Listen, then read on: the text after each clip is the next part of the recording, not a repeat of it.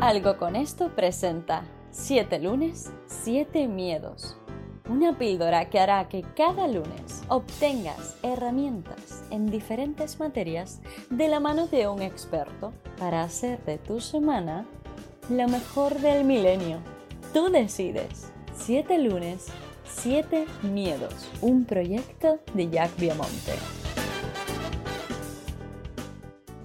Hola, muy buenos días a todos. Otro lunes más con Nacho Bullenberg, una persona a la que ya me he cansado de repetir, que tengo como referente y admiro profesional y personalmente muchísimo, y que él se define como un formador, emprendedor, inversor, estudioso incansable y un apasionado de la vida.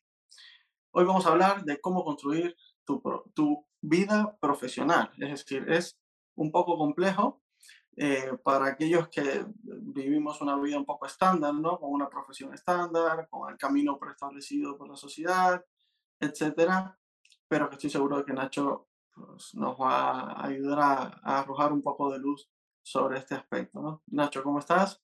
¿Qué tal, querido? Eh, ¿qué te, ¿qué, te, parece este tema de hoy? A mí fue lo que me cambió la vida, este tema en concreto. Eh, así que me parece un absoluto temazo.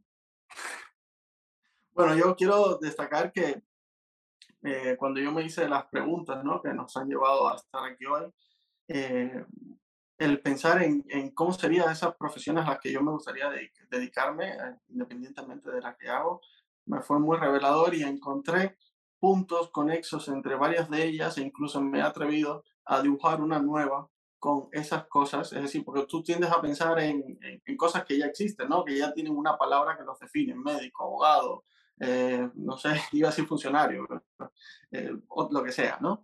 Eh, pero realmente a veces no está definido como tal tu trabajo ideal, pero sí que se puede crear, tú puedes vivir de eso y en tu caso eres un ejemplo vivo, ¿no? Cuéntanos un poco más de esto. Sí, mira, es que yo me acuerdo que cuando hice este ejercicio lo que puse, puse un verbo, no puse una, una profesión. Y, respondí, ¿no? Tres trabajos por lo que te gustaría que te pagaran. Y uno fue eh, hablar, escribir y leer. Eso es lo que puse.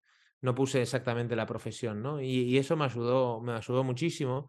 Em, creo que eh, en cierta manera el, propósito profesional de cada uno, que todos tenemos un propósito profesional, eh, va ligado a un verbo, a un verbo. y desde pequeño estas cosas que engloban la comunicación. Eso es lo que a mí me, llama, ¿no? Hay gente que puede ser eh, cuidar, cantar, bailar, operar, eh, romper, arreglar, en fin, hay tres millones, ¿no? Escuchar, asesorar, acompañar.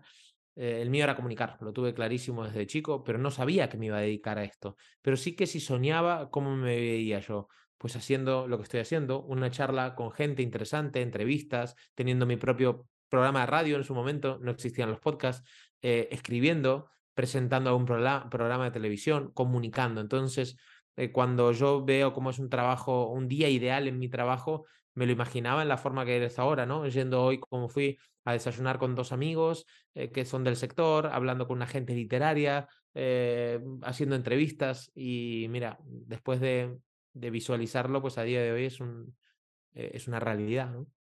Bueno, cierto es que tu experiencia eh, inspira mucho, ¿no? A tomar ese camino, que a veces, como, bueno, como hemos venido hablando hasta ahora en estos episodios anteriores, cuesta, ¿no? Cuesta definirlo, cuesta tomar acción, eh, cuesta dar los pasos necesarios para ello, pero que realmente la recompensa es enorme. Yo no quiero robarte mucho más tiempo, Nacho. Estoy muy agradecido de que nos hayas acompañado otro lunes más y hasta un próximo episodio. Un fuerte abrazo. Nos vemos.